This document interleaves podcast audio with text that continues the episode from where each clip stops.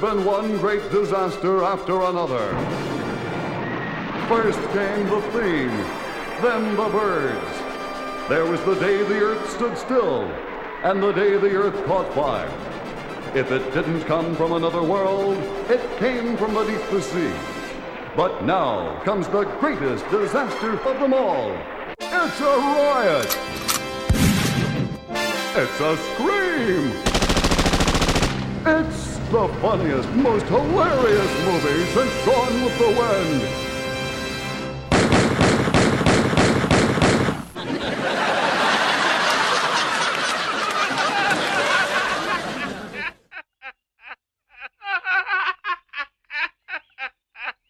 And now for something completely.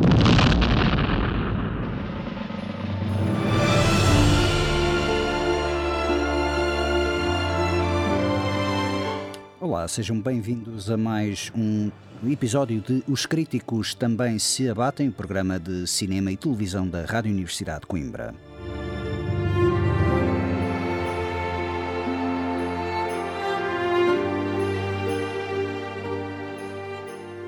E logo aqui a introduzir eh, o programa atrapalhei-me todo, porque nunca sei dizer se é um críticos também se abatem, mas uh, tenho de dizer os críticos também se abatem. Uh, hoje estamos duas pessoas que não são críticos. Uh, o meu nome é Pedro Nora, estou então a cargo da mesa e comigo uh, estou na ótima companhia então uh, da Maria Nolasco. Maria, como é que estás? Alô, boa noite. Boa noite, boa tarde boa... para toda a gente. É sempre aquela coisa é, complicada. Eu agora é? estava a pensar, boa tarde ou boa noite? É verão, já está é já tá Pá, dia. Boa, boa, tarde, ainda não, tipo, ainda não jantei, vou assumir a tarde. Pronto. Exatamente, exatamente. Como estás? Está tudo bem? Está tá tudo a andar. Tá tudo já andar. sou que também tiveste ali um problema de calor, calorento. Calorento. Calor... Eu tenho tido todos os dias que venho fazer programa. Pronto. Isso é verdade, isso é verdade. É uma realidade. Uh, Maria, que realmente também está do aquecimento para o palco RUC, não é? Sim, senhora. Uh, sim, senhora. E desde já, muito obrigado então pela tua presença para falarmos um bocado sobre cinema e televisão durante esta próxima hora. Uh, também vamos ter então uma banda sonora que já está a decorrer em fundo. É uma banda sonora que eu escolhi, que é de uma das minhas séries preferidas de todo o sempre. Uh, não sei se calhar se é do teu agrado porque é uma série de ficção científica em que pega de western e ficção científica. Uh, a série chama-se Firefly, teve apenas uma temporada de 13 episódios, uh, foi cancelada e depois renovada, salvo seja, ressuscitada para um filme que se chama Serenity. Uh, é do criador de, da série Buffy, a Caçadora de Vampiros. Uh, foi uma coisa que ele fez depois de Buffy. Na altura, pronto, os episódios saíram fora de ordem um bocado para sabotar a série, porque uhum. havia executivos que acho que não achavam muita piada aquilo. E, e essencialmente tornou-se uma série de culto precisamente por causa disso. escolhi esta banda sonora por dois motivos. Uh, um deles é o compositor Greg Edmondson. Esta é a única banda sonora que ele fez para filme ou TV. Ou seja, ele fez esta banda sonora que mistura uh, tanto exemplos de tanto música mais esotérica como country e também pega muito no música oriental, sonoridades Sim. orientais, porque o mundo do Firefly tem as duas grandes superpotências que são os Estados Unidos e a China, basicamente juntaram-se numa só, então uma cultura uh, américo-asiática. Ok. Uh, sim. E hum, também é a primeira vez que. É a única vez que ele fez uma banda sonora porque ele é compositor de videojogos para séries de videojogos, nomeadamente Uncharted, é mais conhecido por ser Uncharted. Ok, interessante, interessante. É um, é um conceito engraçado realmente e achei muito interessante como ele fez isto. Provavelmente não voltou a fazer nem para séries nem para filmes, porque, pronto, esta série, quando esteve a ser exibida, não teve o sucesso, mas depois, entretanto, vendeu-se muitos DVDs, foi-se criando sim. aquele. Culto culto em torno okay, da série. Okay. E sim, eu pertenço ao culto do, do Firefly. uh, é uma série que conheço muitos amigos meus que quando me perguntam se é das minhas preferidas, eu digo, sim. não digo que é a melhor série de sempre, mas é das minhas preferidas. Eles vão ver um ou dois episódios e ou adoram ou odeiam. Odeio. Realmente não há, não há meio termo uh, nisso. Uh, ao ponto que é assustador às vezes quando quando dizem odeiam mesmo ao ponto de ficarem mesmo chateados de como é que tu gostas destas que é bizarro, não, não, não percebo. Enfim.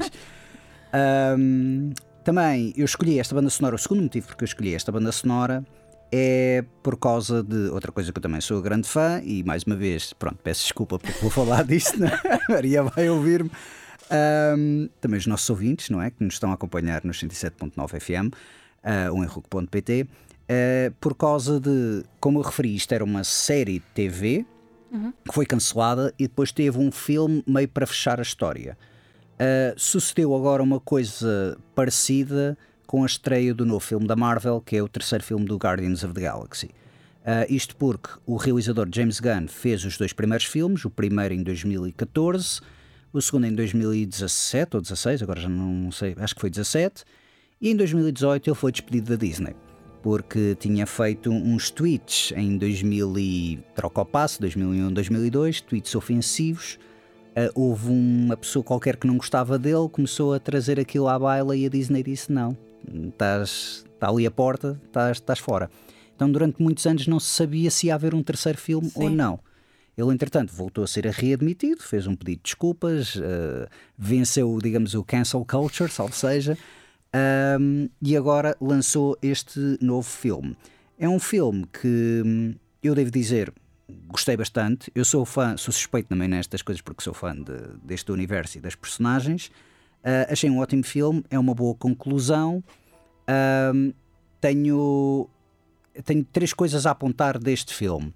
Primeiro, acho que este é um ótimo filme, mas para quem aprecia cinema pipoca, obviamente não Ok. é para todas as pessoas. Sim. não é?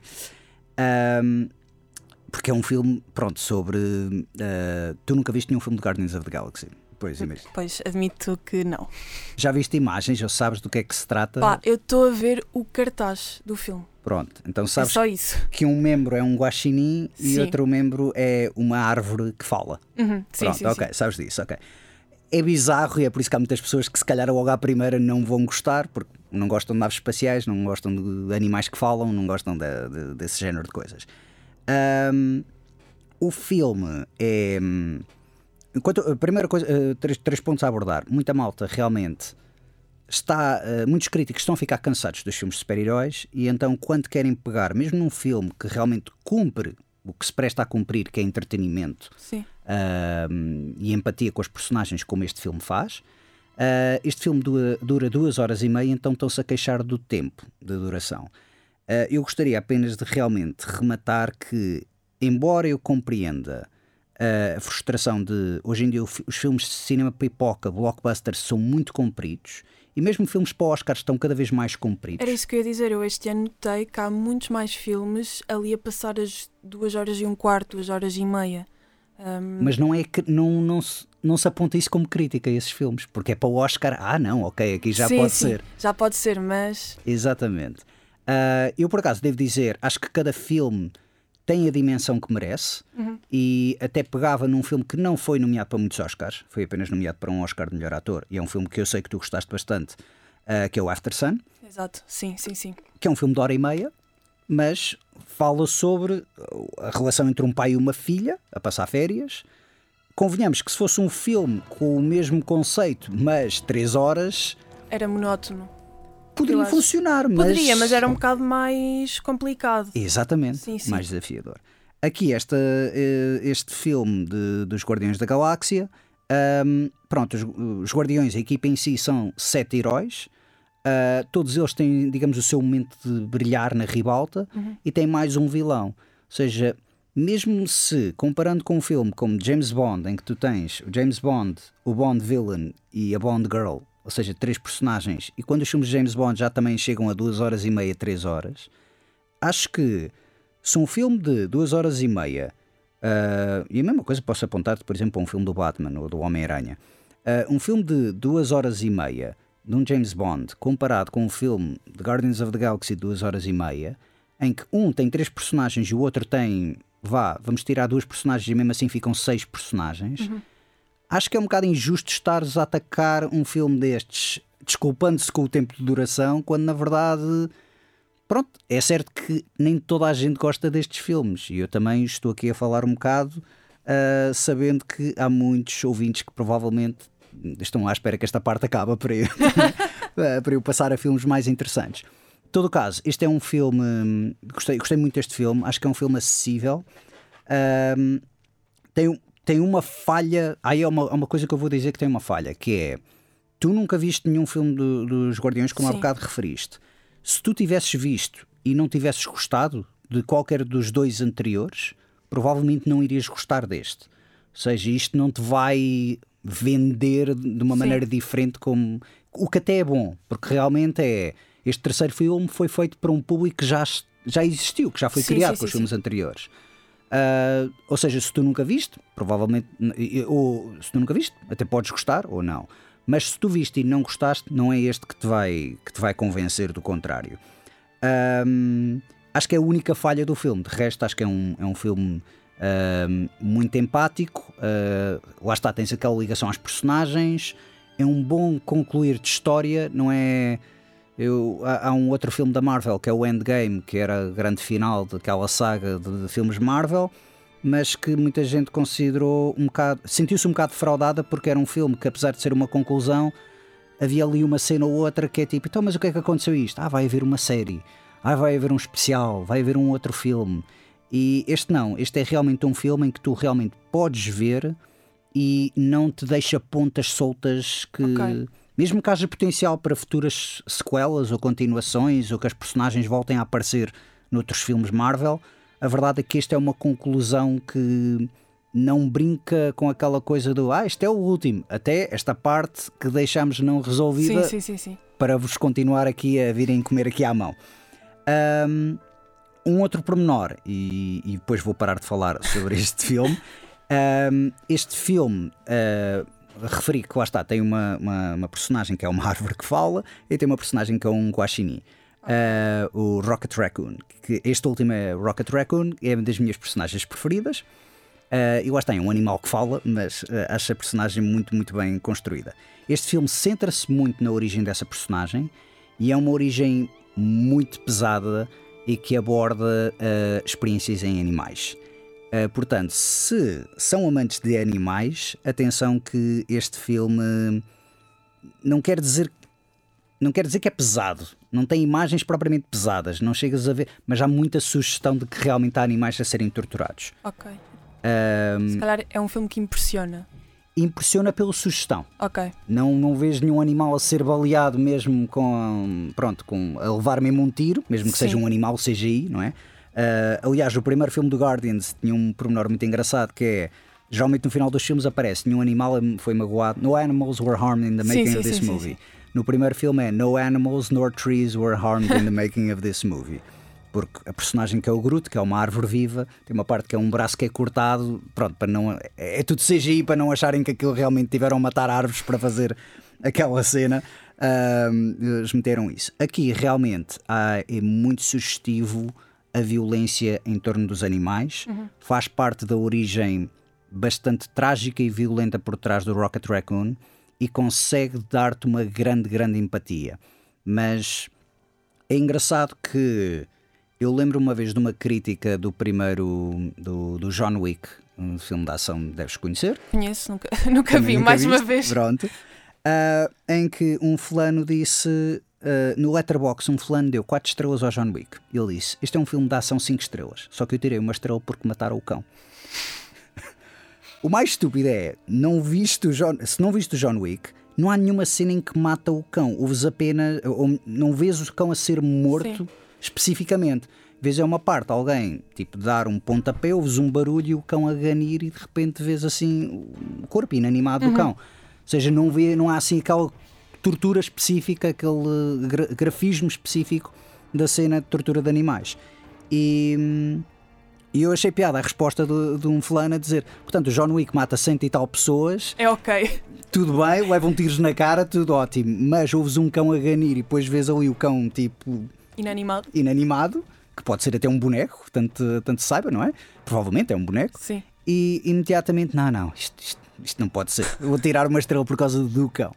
Ahm, portanto, aqui também a dizer um bocado que realmente este Guardians of the Galaxy pega nessa abordagem de tortura de animais, não é gratuito, tem bastante decoro Ok. e, e está bem feito. Uhum. Isto estou apenas a dizer porque realmente, dado que pronto, filmes Marvel Disney, eh, são Disney, porque a Disney é que manda na Marvel, há muita gente que às vezes também pensa isto é para crianças e quando na verdade não é. É- este, este é talvez o filme com imagens mais gráficas e violentas dos filmes de- deste universo Marvel. Ok. Ahm, todo o caso, um excelente filme, uma ótima conclusão. Se gostaram dos filmes anteriores de Guardians, vão ver este que não se vão arrepender. Ah, se não gostaram, epá, não, não vejam. E se nunca viram, experimentem. Não, não sei, não vou, não vou adivinhar se gostam ou não, isso Exato. também é verdade. Ahm, e pronto, vou agora calar-me. Foi só 15 minutos. Foram só 15 a falar de um filme que tu não. que eu não vi. Mas é ok, é ok, é ok. Ah, tu andas a ver filmes, andas a ver séries. Se calhar Imagina agora mais com o palco Hulk que se calhar seja séries, não é? Eu É mais. admito que não ando a ver nada. Ficaste cega. fiquei cega, não vejo nada. Tenho que ir buscar as minhas cábulas. Porque ahm, eu comecei a ver uma série ah, por eh, recomendação da Netflix, mas é com. Ah, peraí, é o Beef. Yeah, Ok, não, já falámos dessa série e até Pois. acho que a Beatriz Monteiro também queria falar quando viesse ao programa. Ah, mas estás a ver o Beef? estou a ver o bife. Estou que- quase. Estou no oitavo episódio. Ok. Tenho 10, não tenho erro. Exatamente. Ah, eu vou repetir um bocado o que eu disse. Eu pessoalmente, eu, eu queria falar também, depois, eventualmente ah, retomaremos a, a, a A conversa. a conversa, quando vires, porque eu achei o décimo episódio, acho que é muito divisivo. Eu, não, Ok. gos- eu não gostei, porque, mas não é que seja um mau episódio, é porque apenas eu achei que se fosse eu a fazer esta história, eu não terminaria assim. Ok. Pronto. Eu já, eu já vi ahm, reviews a dizer ahm, as duas coisas. Que Hum. não gostaram do fim. Pá, e malta a dizer que adorou o fim. O fim, E que foi pois. incrível. Exato. E eu agora estou. Eu estive a fazer maratona para ver se conseguia acabar, mas não Pois. consegui. Ah, porque eu estou mesmo ah, entusiasmada para chegar e perceber como é que vai ser o último episódio. E eu acho. Eu não, não me lembro da última vez que vi uma série assim. Aquilo O escalar é espetacular. O escalar de, É incrível. das ações é ótimo. Sim, É sim, sim. mesmo, não sei, acho a história muito, muito engraçada, o plot ah, da cena, acho muito, muito engraçado. Ah, pronto, é da Way- A24, ah, Exatamente. que faz sempre coisas. É a primeira produção da A24 com a Netflix. Sim, sim. E foi a grande razão porque eu também fui ver, porque acho estranho a A24 fazer séries de TV e ainda por cima liarem-se a Exato, Netflix. a mim, a mim ah, recomendaram para eu ver Bife, mas não me tinham dito que era da A24. Sim, sim, sim, sim. Pai, está a dar o início e eu vejo logo no primeiro episódio, A24. E eu, Sim, e eu exatamente. hum, será que é a mesma? Ainda duvidei ali um bocado, mas eu, não, é o mesmo logo. Ah, então achei muito curioso, mas ah, estou a gostar muito. O- acho que o estilo de filmagem também está É. tá muito interessante mesmo. E, e das escolhas musicais, o que é que achas? Epá, não gosto. Era a única, é a única coisa que eu tenho a apontar. A banda sonora. Ai, bem. A sério? Epá, não gosto da banda sonora. É que há umas músicas que ficam bem, Uhum. médio bem, mas há outras que é só. As músicas com que acabam os episódios, Hum. há umas que é mesmo.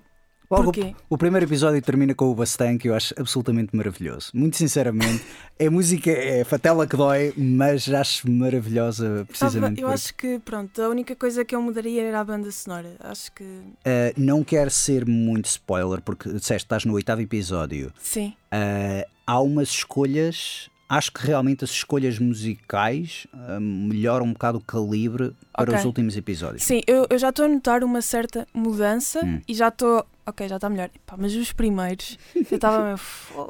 Não, não consigo. Estava a ficar chateada com isso, porque de resto está incrível. Certo. Ah, pois a banda sonora. Ah, mas sim, também gosto muito do elenco Hum. ah, e a maneira como as personagens estão a ser construídas. Era o que eu também ia te ia perguntar, porque realmente estás no bom ponto em também retomarmos esta. É, vai ser interessante, a última vez eu falei uh, muito por alto porque ninguém tinha visto. no- Sim. Esta série saiu no fim de semana da Páscoa e acho que ninguém se apercebeu, só na semana Exato. seguinte é que começaram a falar sim, daquilo. sim, sim. Uh, eu tinha, entretanto, visto o, o- a série, Uhum. falei no programa, mas acho que mais ninguém tinha visto. E, entretanto, falei com a Beatriz Monteiro, que não, não pôde vir esta semana, mas talvez numa das próximas virá, e ela já acabou de ver a série toda. Mas é interessante também pegar na tua opinião, dado que tu estás no bom ponto em que realmente é o escalar, está ali a chegar a. A evolução da série é uma coisa muito, muito interessante de olhar. E agora pergunto-te tu estás do lado de algum deles. Isto é uma série, lá está, sobre duas pessoas que se desentendem na Exato. estrada, mas que depois vão Há uma ali... sucessão de acontecimentos. Exato. Tu tomas ainda partido de algum deles? Ou dele ou dela? Ah, não, e eu nunca tomei partido de nenhum deles. De nenhum deles? De nenhum deles. É que eu tomei partido dele ao início. Ao e eu início? conheço muita malta que tomou partido dela, Dela? ao início. Ok. Sim. Pá, nunca fui de ah, ele é que tem razão ou ele é que está a agir bem, ahm, ou vice-versa. Acho que nenhum deles age bem. Sim, sim. Mas tem as suas razões. Mas um se calhar tem um bocadinho mais razão do que o outro. É assim, no primeiro episódio, quando acontece então esse, essa ação no trânsito, pronto, Sim. aí consigo dizer, ok, tiveram os dois mal, mas dou primazia vá a ele. É ele. E Mas- acho que é a razão porque eu também estava um bocado mais a torcer por ele. Mas, sim. a partir do momento que houve o desenrolar da narrativa e de todas as ações e do que acontece, pá, não consegui, es- não consigo escolher lados. Certo. Mas É engraçado que tens episódios que terminem em ele tem razão. E depois Pois há outro episódio é ela, ela. tem razão. E, é- e acho que é uma coisa muito, muito engraçada. Chegas a meio tipo, calma lá, afinal qual deles é que tem razão? sim, sim, São os sim. dois péssimos. São os dois tipo horríveis. Sim. Quem é que se lembra de fazer aquelas coisas todas? Mas é, é- sabes que é, é exagerado, é certo porque é ficção. Sim. Mas eu noto muitas pessoas assim. Eu noto pessoas que ficam geralmente chateadas. É, exa- é exagerado, há coisas que são realmente exageradas, mas não parecem descabidas. É, São exageradas, mas não são descabidas. sim. Porque consegues imaginar isso a acontecer no mundo real. Hum. Ahm, e, e pronto, mesmo que seja exagerado, não sei, há um quê de cómico naquilo tudo, para mim. Também é verdade. Para mim há um quê de cómico que eu fico, eu rio-me, há certas coisas que eu, eu sinto mal depois de rir, se calhar não devia. Não, é o desconforto, é normal. Eu também muitas vezes estou a ver uma coisa qualquer e que toda a gente fica chocado e eu tipo começo-me a rir porque pronto, é reação às vezes. É rir para não Sim. chorar, É, sabe? exato, é o rir para não chorar. Ahm, mas, mas estou a gostar muito da, da série, estou ansiosa para, para acabar. Ahm, Eu desculpa lá também se criei expectativas relativo ao último episódio, mas é que a verdade é. Ou, ou se tirei expectativas, porque Exato. muita gente, eu, eu digo às pessoas: é pá, eu pessoalmente não gostei, não quer dizer que seja mau, porque imediatamente as pessoas também admitem que é tipo, ah, se ele não gostou do final, quer dizer que o final é mau. Não Não, necessariamente. não necessariamente, sim, sim. Ahm, mas pronto, eu quero porque eu estou num ponto da série em que aconteceu uma coisa que eu não posso dizer, não é? Sim. Porque senão é só mega spoil. Exato. E então eu acabei de ver o, o episódio e fiquei, e agora? E queria imenso ver o próximo. Hum. Criou, tá, esse- os episódios criam aquela coisa de tenho que ver o próximo. Isso é verdade. Isso é então verdade. agora estou. Mas não é aquela coisa, também devo dizer que isso sempre foi o método da Netflix para te obrigar a ver as séries em narrativa. Sim, Em, em seguida, seguida, maratona, sim. maratona. Ahm, mas a verdade é que esta série, primeiro, são episódios mais curtos que é o normal. sim, são 30 e poucos minutos. 30, entre 30 e 40, sim. Sim. mais ou menos, sim. E acho que não há nenhum episódio que realmente seja só encher chouriço e só depois os últimos 5 minutos Não, é que há são sempre. tá algo a acontecer. Yeah. Isso é verdade, isso é verdade. E acho que é uma grande mais-valia da escrita, sobretudo da escrita. Obviamente que os atores e a banda sonora têm o seu quê de, de relevante para Sim. avançar, mas é sobretudo a escrita. A escrita é inteligente, não tem banhas, não tem aquela coisa de. Falamos muito do tempo de duração, filmes de 3 horas ou 2 horas e meia, mas às vezes as séries também já começam a ter aquela coisa de temos aqui um episódio de uma hora, tem de ser uma hora, temos de arranjar aqui eh, algo para ocupar este espaço de uma sim, hora. sim, sim, sim. E acho que esta não. Esta, Esta vai- não, esta. ah, lá está, desde, desde que começa o episódio até ao fim, há sempre qualquer coisa a acontecer. Uhum. Um, tens sempre um, momentos caricatos durante o episódio todo ah, e acho que está muito bem construída. Um, os cenários são muito bonitos. Eu adoro a casa deles. Ok. Pá, gosto Certo. imenso. Eu fico maravilhada a ver aquela decoração. Tu és fã de a casa deles, dela? imagino, Dela, sim, sim, sim, sim. A casa do outro realmente não é. não, não, não é, não, é, não, é, não é o meu estilo, admito. Ah, tu és fã de, de arquitetura em, em, em filmes? Sim, Ok. sou muito. Ok. ok. Gosto imenso. Então, se, um, se a casa estiver muito bem decorada ou se for uh, um- uma casa super bonita, eu fico. Ah, mas calma, não, vou perguntar. Arquitetura, ah, porque há a decoração de interiores é a arquitetura. Eu sou mais fã, se calhar, do espaço arquitetónico do que propriamente pela decoração. Eu ligo mais à maneira como a escada se enquadra Ah, sim, sim, sim. ou a janela, uma coisa assim do género, não preste tanta atenção aos vasos, aos quadros, ah, aos aspectos cenográficos, ou Pronto, seja. eu, eu também eu presto muita atenção também à decoração porque de vez em quando há certos aspectos não sei, há certos pormenores que fazem sentido Ok. e que eles pensaram mesmo naquilo. Mas essa questão arquitetónica também, por exemplo, o local onde eles colocam a casa de banho, na casa dela. Uhum. Eu acredito que haja uma razão para a casa de banho estar ao pé da porta de saída. Sim, Pronto, e não vou dizer mais nada. certo, certo. Bem, bem pensado, não tinha topado nessa, mas sim, bem pensado. Eu acredito que haja uma razão para isso. Realmente não era muito funcional. Eu não pensei nisso, mas não seria absoluto. É que é assim, tu entras, tu funcional. entras numa casa, O que é que tu vais logo ter ali a casa de banho à à entrada? direita tens logo a casa de banho e em frente são escadas, se não estou em erro. Sim, mas a verdade é que eu acho que por acaso agora já fui a casas onde realmente há logo uma casa de banho à entrada. Estou agora a pensar, provavelmente já fui. Mas nunca notei nisso. Mas sim, percebo, percebo. Faz sentido para a história. E obrigado por não fazer spoiler. Não sim. vou dizer mais nada. Exatamente. Vão ver e pronto, É, vão perceber. Ahm, mas Por exemplo, do que é que tu achaste? Já viste o Parasitas, imagino. sim, sim. É, eu acho que é um ótimo exemplo de arquitetura da casa, precisamente porque tem lá muitos pormenores que também Sim. depois são importantes para a história. Ahm, mas não sei, também é, é o espaço aberto. Eu gosto muito Eu de gosto muito de espaços abertos também. Sim. Acho que faz muito sentido ah, para, para filmes ou para séries. Ahm, é muito mais fácil de. Não sei, parece que é tudo muito mais fluido e não há aquelas paredes estranhas a cortar Certo. movimentos a meio. Ali eu sinto que as personagens conseguem se movi- movimentar muito melhor, câmaras e tudo. E o facto de haver janelas enormes é ótimo para a luz. Ahm, Certo.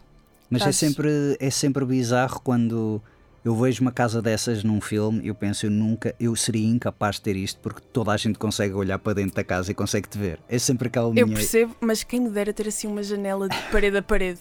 Porque dá imensa luz natural. Mas é Certo. estranho. É. E sempre, e não sei, isto, Não há privacidade, meu. Não vais ter nenhuma cortinas, privacidade. cortinas. Uma cena. Não sei se funciona, meu. Questão é que é mas, isso. por exemplo, sempre que há uma janela enorme num, num, num set ou uma cena assim, Uhum. Acontece alguma coisa de mal. Agora que eu estou a pensar.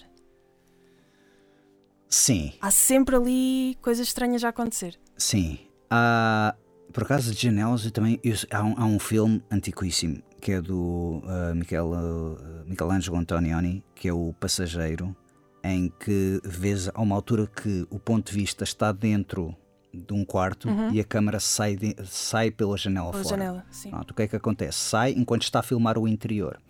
E a, e a- e a câmara está a ultrapassar e tu vês que de repente que há duas barras, que é uma janela com aquelas barras, e tu pensas como é que é possível uma câmara passar por ali.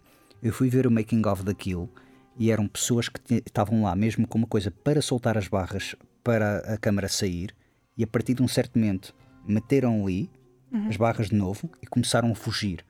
E aquilo é tipo uma parede enorme, e à medida que a câmara vai avançando, eles vão fugindo para não serem apanhados pela câmara. É super bizarro. Isto é, é uma coisa mais técnica. É o hum, Profissão Reporter da Passenger, Ok. ah, com o Jack Nicholson.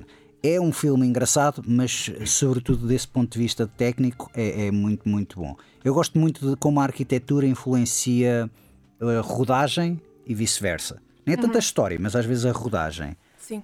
Um, e é um filme que eu adoro, adoro, adoro mesmo. É, e até recomendei a muitos amigos meus arquitetos, e eles todos eles também adoraram. Mas é mais de arquitetura em termos de edifício. Ou seja, é um filme que se passa muito no exterior e em que tu vês mesmo a arquitetura natural da cidade. O filme chama-se Columbus e é passa-se na cidade que se chama Columbus em Ohio, a Ok. cidade norte-americana. E é acerca de um filho de um arquiteto que regressa à cidade porque o pai dele, que era um grande arquiteto e professor da universidade, faleceu e ele depois, entretanto, tem de começar a, a lidar com as questões todas de despedida do pai, o funeral e afins, e está a passar por uma daquelas crises de identidade. Ahm, é um dramazinho ah, até bastante simpático, mas realmente em termos visuais é absolutamente fantástico. Com, pronto, dá-te vontade de visitar a, cida- a cidade, que é uma coisa que eu também gosto muito também às vezes quando ahm, o filme torna algo que existe atrativo Sim. para tu ires Sim, sim, ver. sim.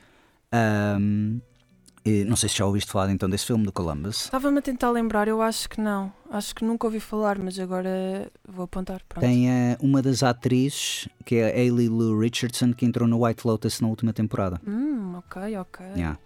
Um, e foi, aliás, foi até acho o filme em que eu a descobri, em que eu a descobri, ou seja, que eu a vi pela primeira Sim. vez. Pronto. Um, realmente é, é um filme mesmo muito, muito bonito. Eu recomendo a quase toda a gente que tem interesse em arquitetura, precisamente pelo, pelo pela silhueta dos, dos prédios. É por isso que eu também estava-te a Ok. perguntar Sim, sim. se tu achas mais piada a arquitetura em si ou se há decoração, porque eu confesso que para mim decoração não há. não me puxa assim tanto. Uh, eu percebo, mas eu também sou. Mas isso também é da minha maneira de ser. Eu reparo Sim. nessas, nesses pormenores todos. E, hum, por exemplo, as cores, a paleta cromática que eles usam ao longo do filme todo nessas coisas. uhum. Quer seja no guarda-roupa, quer seja na decoração, os carros, tudo. Eu reparo nisso. Ok. Eh, mas estás a falar da série do Bife, por exemplo? Não, não, não. Ah, no, não. no geral, no geral. No geral, ok. Mas na série tu também, também vês isso. Sim. É tudo, é tudo muito mais ah, monocromático, ah, linhas muito mais ah, simples, minimalistas, mas também é porque ele é japonês, se não estou em erro. Uh, coreanos, sim, sim, sim, sim. O Não, realizador é ele. coreano. ah, não, estava a dizer o. Ah, ela o, é japonesa e ele. Não, ele é japonês, o casal é o japonês. casal é japonês, o canal- não é? O casal é Pronto. japonês, sim, O exato. que, o que lá está, ter estas linhas muito mais minimalistas, tudo muito mais monocromático, tons mais suaves, enquadra-se muito com a estética japonesa. É o Feng Shui? Ou isso é chinês? Estou a fazer confusão, se calhar. É bem, não, não vou, não vou, não vou tecer Fico eu, comentários. fico, eu, fico eu com o engano, então. Exato. Pronto. Ah, mas pronto, sim, é muito mais uma estética japonesa, mesmo ah, a casa, a maneira como eles, que eles até brincam que a casa é super intemporal e não sei o quê. A decoração e a maneira, as linhas e tudo mais, é muito a estética japonesa. certo. Pronto, e eu gostei de ahm, dessa. Quando há os. Pronto, é uma personagem que faz os vasos e aquela coisa Sim. no bife, ah, realmente notei um bocado isso, mas acho que isso era um bocado também a parodiar, e é também a coisa das cadeiras, pois é. Ah, mas Sim. acho que isso também é um bocado parodiar mais o. Não é bem parodiar, mas provocar um bocadinho mais aquela questão toda do artístico, de. Olha para isto, ah, isto é uma taça, isto é um cinzeiro, ou uma coisa Sim, assim sim, de género. e realmente, pronto, há pessoas que dizem que. Faz lembrar aquele, aquele filme do Ruben Östlund, que era o The Square, que era sobre a galeria de arte, Uhum. em que uma pessoa deixa ali a carteira e de repente vai ali buscar a carteira. Não, não, não, a carteira agora faz parte da obra de arte. E depois tens ali um saco do lixo ali estabelecido também, que é, Sim. é um saco do lixo, mas é uma obra de arte. Ahm, enfim, são, são aquelas pia- piadas que realmente. ahm, em termos de. Já pegaste muito em termos das cores, da paleta de cores. Uhum. Ah, qual é a tua opinião acerca do Wes Anderson, dos filmes do Wes Anderson? És fã? Não és fã? Opa, sou fã. Eu admito, eu sou fã. Eu sou fã do Wes Anderson. Não sei, é super. hum, eu gosto. Eu gosto ah, e agora até há uma trend nas redes sociais que é ah, shooting this like I'm in a Wes Anderson movie. E Sim. são as pessoas mesmo a fazer as filmagens como se estivessem num filme Certo. ah, dele, que é os frames muito parados. Direitinhos. Direitinhos e tudo muito parado. E depois muito colorido e. Faz-me impressão ser tão direito. Faz-me impressão. Percebo. Eh, pronto. Ah, Eh, nada contra Wes Anderson, nada contra fãs do Wes Anderson, mas faz-me um bocado a impressão ser ali tudo. É assim, É. o primeiro filme que eu vi dele, o, o Fantastic Mr. Fox, Sim. é dele, não é? É, é. Pronto, foi o primeiro filme que eu vi dele, que é um bocado. Ai, eu adoro os filmes de animação dele. Eu adorei, é dos meus filmes preferidos. O meu preferido dele atualmente até é o I Love Dogs. Ainda não vi. Mas pronto, Sim. esse foi o primeiro que eu vi do Wes Anderson e gostei imenso. Hum.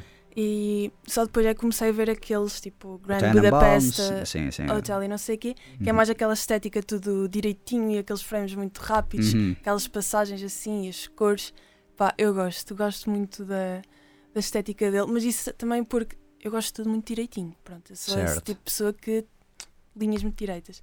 O interessante é que ele realmente houve uma altura em que ele estava a fazer, logo dos primeiros filmes, eh, creio que era o Bottle Rocket, Uhum. que uma vez vi. Ru- Não, Rushmore, Rushmore, Bottle Rocket é outro. Ah, o Rushmore é, é giro porque não é tão perfeitinho. Sim. E acho que muita malta gosta desse, porque lá está, o Wes Anderson na altura não tinha dinheiro para estar a fazer ali, porque é, aquilo é luxuoso. Exato, São sim, cenários sim. luxuosos. Um, e ele não tinha dinheiro nem para retocar a fotografia, nem para criar aqueles cenários, nem nada, então ele pegava com as pessoas. Ou seja, o sentido do humor é o mesmo, mas A filmagem é. É, ok. é também um bocado estática, a maneira como os atores falam, que acho que é o que mais me irrita, é a maneira como os atores falam. Falam muito assim, então estás bem? Epá, estou aqui com uma picada. A sério? Sim, eu disse ai há bocado, não me ouviste. E- ah, não, Não, não, tem vi. muita. Não há emoção nenhuma. Emoção, sim, sim. Parece aquilo de provido um bocado de emoção. Ah, acho que há filmes que funcionam melhores, uns melhores do que os outros. Ah, por exemplo, o Life Aquatic with Steve Zissou é um filme muito, muito bonito visualmente, Uhum. Mas se tu me fores a perguntar se é daqueles que eu prefiro ver, eu digo que não, prefiro talvez ver o Mr. Fox ou o I Love Dogs, Sim. porque gosto mais da história, porque gosto mais do humor desse filme. Apesar de realmente o Steve Zissou ser mais bonito. Bonito, sim. Eu, eu gosto mesmo muito do Fantastic Mr. Fox. A, a história, as, As as personagens. personagens, Sim. são mesmo giras. Um, e, por exemplo, o último filme uh, do Wes Anderson. Um, Ele agora vai ter um novo, Vai que ter é o um novo. Asteroid City. acho, Sim. sim. mas o último que saiu dele, que eu agora não me lembro Ah, do nome. o French Dispatch? Isso, exatamente. Pá, chegou um ponto que eu já estava um bocadinho saturada, admito. Mas eu também saí da sala de cinema, aliás, até foi no TAGV que eu vi, um, a dizer quem me dera, eu gostaria que cada história que ela apresentou, porque são três ou quatro, São três histórias, sim, São- exatamente. eu gostava que cada história fosse um filme ou uma cena assim, separado, Percebo. porque depois tornou-se muita coisa, Eu acho que realmente. o- muito intenso. Sim, sim, eu acho que esse problema, o problema desse filme é que são precisamente. É uma antologia ah, e realmente ele tenta meter três histórias assim um bocadito encaixadas uma na outra, Sim. forçosamente encaixadas. Sim, eu senti isso. E, e acho que é engraçado porque realmente muita gente, quando vai ver um filme do Wes Anderson, não pensa tanto na história, não é? Pensa mais nos visuais. E acho que ali tentou meter muita história e muita personagem em que perdias-te um bocado. Sim, ficava muito. Estava tudo muito condensado Hum. uh, no filme, cada, cada história apresentava mesmo muita coisa. Depois tornava-se denso, porque tens imensa coisa para digerir. Tens a história, tens as cores, os visuals, os cenários, é muita coisa. E eu chegou a um ponto que eu já estava tipo, isto nunca mais acaba. Já estava aí. Mas eu, eu- individualmente eu gostei das histórias. Eu tenho um amigo meu que, quando foi ver o Grande Budapeste, que me mencionou na altura que a coisa que o mais irritou era do, do aspect ratio, ou seja, do formato Ah, do sim. ecrã. Porque às vezes era tipo aquelas tirinhas, depois Ele era assim Ele quadrado. vai mudando, sim. E ele dizia que estava furibundo na medida em que faziam as. Porque eram transições assim, chapa mesmo, de, não é havia. mesmo, corte e passa outro. Exatamente. E ele dizia que fazia-lhe uma impressão. E eu tipo, epá, eu achei engraçado. Ele não fez uma impressão mesmo, irritou-me profundamente. mesmo. E eu achei um bocado de piada que se calhar foi o último truque arrojado em termos de estética que o Wes Anderson é capaz de ter feito, é mudar de aspect ratio de um, Sim, de um sim, momento sim, para o outro. Ahm, sim, o próximo, por exemplo, mesmo o Asteroid City, é daqueles filmes que eu conheço muita malta que está ansiosa para ver, conheço aquela malta que vai dizer é mais um filme do Wes Wes Anderson. Anderson. Eu, muito sinceramente, é, é estilo sob substância. Eu gosto dos filmes do Wes Anderson mais pelo estilo, Sim. nunca vou à procura de uma grande história ou de grandes diálogos. É isso, de... eu também quando vejo os filmes dele é porque quero ver uma coisa que eu sei que me vai agradar visualmente. Visualmente. Pois, Porque já sei que em termos de história nunca vou sair de lá com. Pois. Mas pronto, é, é bonito de se ver. Mas é como os cinemas pipocas que muitas vezes as pessoas só vão lá para ver explosões e, Exato. e, E cenas de pancada. voar e- Exatamente, exatamente, é isso. Também é preciso, também é preciso. Quando não queres pensar, É, mas é verdade. cinema pipoca. Mas é verdade, sim. Isso também é, convenhamos que. Bom, Também é preciso. Falávamos de escrita e agora se calhar vamos aqui abordar. Eu ainda tenho um, um filme também para falar, mas vamos eh, abordar aqui uma questão muito. Não é importante para o nosso país, porque não está a acontecer no nosso país, em Portugal, eh, mas é uma greve, da- dado que hoje em dia já andam a haver muitas greves, há agora uma nova greve dos escritores. Sim. E é uma coisa que eu gostaria de realmente chamar a atenção às pessoas, porque é importante como esta greve dos escritores. Primeiro, há muitas pessoas que não sabem ao certo o que é que se está a passar com a greve dos escritores, porque é que isto aconteceu. Porque já houve em 2005, 2004, 2005, talvez 2006, houve uma greve de escritores em que os escritores ah, pararam de escrever, nomeadamente para séries de televisão, para programas de talk show, para concursos, para uma data de coisas. E na altura eu lembro-me que até havia ah, programas como o programa do Conan O'Brien, o Late Night, hum, o Daily Show com o Jon Stewart, em que eles foram solidários com os escritores e disseram: ah, Nós não vamos parar o programa, mas não vamos também estar a obrigar os escritores a escreverem coisas novas. Então eles faziam muita coisa de improviso. Ok. Um, e o que até levou a alguns crossovers, um ir visitar o outro. Oh, nós agora não temos nada, vamos aqui a este estúdio e vamos visitar o outro fulano. E, e teve os seus momentos caricatos. E na verdade é que eles fizeram isso por respeito aos escritores. Sucede que há agora uma nova greve de escritores, que é uma coisa que já andava a falar há muitos, muitos anos. Eu até mandei um, um vídeo também aqui à Maria para ela também estar uh, um bocado a par disso, mas eu não sei se alguma vez tu tinhas pensado como é que esta questão funcionava, porque isto é acerca dos streamings, Sim. dos serviços de streaming, em que um escritor para uma série de televisão, quando escreve um episódio para uma série de televisão, recebe aquele montante quando o episódio é emitido e depois recebia um extra sempre que o episódio era repetido.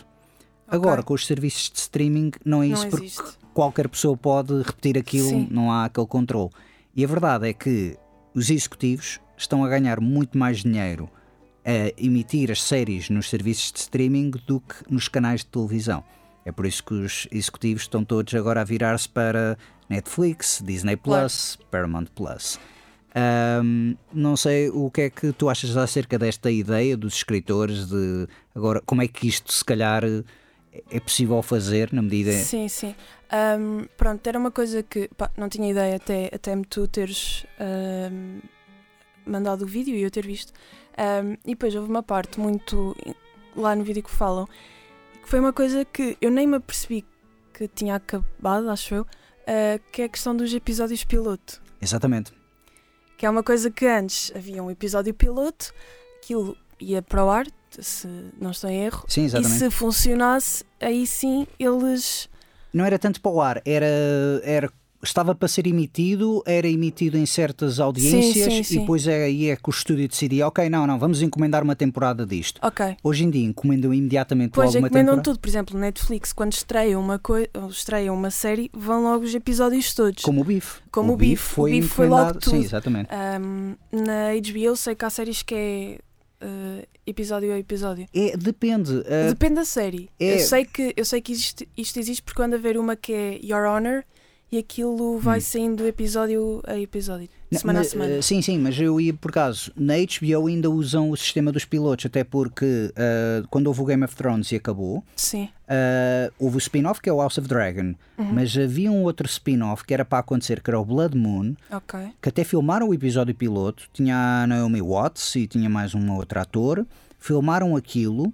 eh, mas depois a HBO viu o episódio e disse: Não, não é exatamente. resultar, Não ok. vai resultar, é muito caro, não temos eh, esta coisa. Ou seja, avaliar uma data de coisas. Uhum. Tens até, inclusive, temporadas inteiras de, de- de- de serviços de streaming.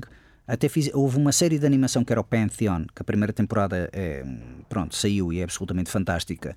E embora a história não termina num cliffhanger, mas também dá para. Pronto, claramente necessitava de alguma continuação. A segunda temporada já está feita e nunca vai ser transmitida porque os donos do serviço de streaming disseram: se nós passarmos a temporada, temos de pagar mais impostos, então não vamos passar só para fazer uma evasão fiscal e não termos a gastar dinheiro com impostos. O que é um bocado ridículo, porque tecnicamente estás a pagar às pessoas, é certo, Exato. tens ali o produto que está finalizado, mas chega ao ponto em que fica mais barato para eles não estarem a passar a, a temporada e então fica ali a série na gaveta. Que é frustrante. É- Sim, sim. É... Estão só a ver a parte económica da, da coisa, não, não, não há a valorização do trabalho das- dos criativos, não é? E dos E- fãs e também, dos da fãs, malta que sim. quer saber como é que a história Um, termina. Pronto, sim. Mas, mas pronto, eu acho que quando, começar, quando começou a entrar mais ah, serviços de, de streaming e assim, eu sempre pensei, pá, isto, vai, isto revolucionou completamente a forma como nós co- consumimos conteúdo e eu não, pronto, nunca investiguei muito, mas eu assim, de certeza que a malta que está a criar isto está a perder dinheiro e está a Sim. ser explorado. Há chiques espertos, sim, há muitos chiques espertos. É Porquê? verdade. Porque são ahm, empresas enormes que só pronto, ligam ao, ao lucro e ao, e ao que vende, não é? Ahm, Sabes que houve uma resposta da Netflix a, a essa greve, ao- ao do, do diretor, de um dos diretores da Netflix, que é nós não estamos preocupados, nós temos uma data de guiões ali tipo guardados que entretanto nos tentaram vender. Pronto, já temos Exato. ali. São séries completas, não são episódios pilotos. Pedem para fazer uma série completa uhum, E, e é um bocado o que tu estás a dizer. São escritores que ficam ali a escrever uma temporada inteira e depois compram-lhes a temporada, compram-lhes as ideias. E não ganham. Mas é só isso. Não, se a série não é feita, eles não vão ganhar mais com isso. Sim. E é essencialmente é. Eu acho que. Eu, eu não sei se entendi mal isto do vídeo, mas eles só ganham mais, ou supostamente deviam ganhar mais qualquer coisa de, daquele guião, se ele passasse a ser exibido noutra plataforma de streaming. Uh, pois, é um bocado como. Uh, imagina, uma série na HBO passava na América. Uh, entretanto, era comprada pela BBC ou pela SIC, Uhum. ou seja, por um canal estrangeiro, automaticamente eles aí ganhavam um bocado mais por causa da transação. Transação, de- ok.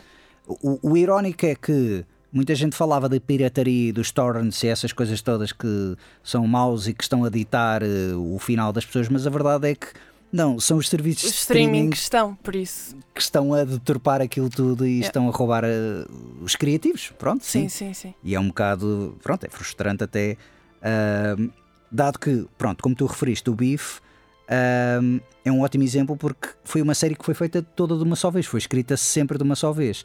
É. O que até é bom, na medida em que, imagina, escreves um episódio piloto, apresentas, ninguém quer comprar aquilo. Entretanto, vais à tua vida, vai, tornas-te, olha, arquiteto, ou isto, ou aquele outro, deixas de escrever e de repente ligam-te a dizer: Olha, nós gostamos muito do episódio piloto, tens o resto de- da história, tenho na minha cabeça, então escreve aí mais uns guiões. E entretanto, a tua história mudou. por- Muda, altera. completamente. Sim, sim, É bom também ser essa coisa da rajada, mas obviamente tem de haver uma compensação, claro. vá, fiel, ou uma compensação justa. Sim. Ah, É trabalho. é trabalho, exatamente. É o trabalho de uma pessoa. Uma pessoa tem que. Sim, sim. E isto são, são muitas coisas que, entretanto, a internet eh, veio revolucionar tudo. A TV, hoje em dia, é, é como te- também te digo, isto, dado que és muito, muito mais jovem do que eu, são velhadas dos diabos, eh, eu ainda sou do tempo em que ver um filme na TV, ver um filme na RTP1 era, imagina, um filme de duas horas. Sim. Uh, um filme de Star Wars, pronto, duas horas. E eu queria gravar o filme e tinha uma cassete de 120 minutos. Então as pessoas diziam: Olha, eu, as pessoas, os meus pais, os meus irmãos, olha, metes a cassete a gravar, pões a gravar e depois podemos ir eh, visitar esta pessoa, podemos ir fazer isto Sim. e o filme fica a gravar. O que acontece? Eu chegava a casa e só tinha o filme ah, com. me- o- a cassete parava quando faltava ainda meia hora para acabar o filme. O que é que acontece? A cada meia hora do filme, da emissão televisiva, era um intervalo em que era primeiro intervalo 3 minutos, segundo intervalo 5 minutos, terceiro intervalo 7 minutos, último intervalo E era depois quase 10 minutos. E então as duas horas não eram duas horas de filme. não eram duas horas de filme e como não, não havia ninguém ali para pa- pausar a gravação, e é? meter a outra. exatamente, Sim. ahm, ficava sempre com os filmes incompletos. Isto aconteceu muitas Ok, vezes. A, a mim também me aconteceu quando usei cassetes. Ah, ok. Eu ainda, ainda- ainda usaste cassetes? Ainda usei Ok, ok, cassetes. Ok, ok. Ainda usei. Ahm, hoje em dia já não acontece Pois isso. não, agora vês. Vês filmes na TV e zero intervalos.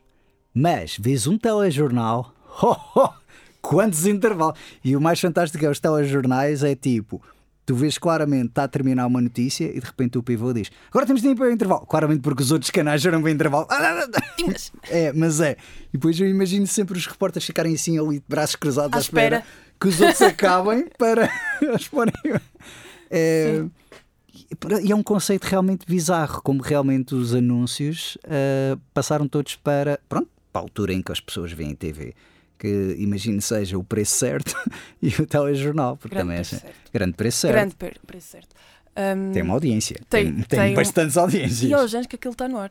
É verdade, Está uma porradona de anos. exatamente, exatamente. Um, pronto, agora estamos a falar da Netflix.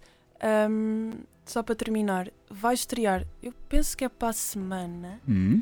A série, a, a segunda série portuguesa na Netflix. Ai, o Rabo de rabo de peixe. Sim. É assim, eu estou. É assim, eu vi o elenco e eu fiquei. Hum? Hum? Hum? Mas eu quero muito ver pela história. Ok. Pá, porque eu acho a história mesmo descabida. É uma coisa. Eu quero ver. Sim, a história, a história é muito gira. Ah, parece ser muito gira. Sim, sim, é muito gira. Um- um- um- uma frota cheia de cocaína dá à costa, rebenta ali a aldeia toda de rabo de peixe. Super giro. Sim. Ah, caótico, vá, Caótico. poderíamos dizer. Ahm, Eu, eu estou muito. É um bocado como tu estavas a dizer.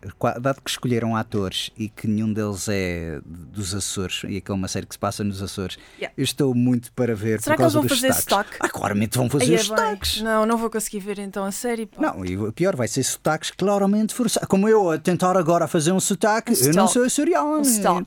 Real de Ah, peixe. Ou seja, Mas conhe... nós conhecemos malta que é dos sim, Açores. sim, sim, sim. Eu conheço malta que eh, realmente é dos Açores, trabalha para a RTP Açores e escreveu e já fez curtas e, e falam, pronto, com o sotaque genuíno dos Açores. E eles começaram-se a rir mesmo a dizer: Nós somos consultores. Acho que uma destas pessoas é consultora da, da série, ou pelo menos deram ali uns indi- Sim, sim, sim. indicaram uma- um- as, as medidas. coisas. Mas aquilo vai ser uma coisa, vai ser Vai. super bizarro. Tens, tens assim uns, uns lisboetas a tentar fazer sotaque. Aham. Isso, epá, isso vai ser. Isso vai ser cómico. Já viste a questão também de quando é que para falar português em filmes estrangeiros e pegam sempre ou em espanhóis, ou em mexicanos, ou em brasileiros. E nenhum deles Yeah. fala português de Portugal. Exato. Um, opá, não, eu acho que isso vai ser. eh, tô- Vai ser o mesmo, só É que sim. vai ser uma coisa mais próxima de casa, porque da cultura portuguesa, dado que. Por exemplo, tens, a- tens o, o exemplo da Cláudia Varjão com o Lobicão. Uhum. Ela foi buscar mesmo malta ah, de São Miguel para fazer o filme. Exatamente. Pá, e eles agora não vão. O sotaque, epá, eu estou mesmo. Ainda não me tinha lembrado dessa. Ai, é, para mim é o selling point. Eu quero ver pelo menos um episódio daquilo. É que eu vou me irritar, eu, vou desli- eu não vou conseguir ver. Eu vou desligar. Ah, eu vou-me rir. Porque eu gosto, eu confesso que eu também sou grande, grande fã ah, daqueles filmes da década de. Ai, de 70s e 80s de terror, ah, nomeadamente os- as coisas italianas, onde ou tu vês atores americanos e é dobrado em italiano é super mau, Sim. mas é super engraçado, ou então vice-versa. Tens às vezes filmes italianos com atores e modelos claramente italianos e depois tens malta inglesa a fazer a dobragem por cima.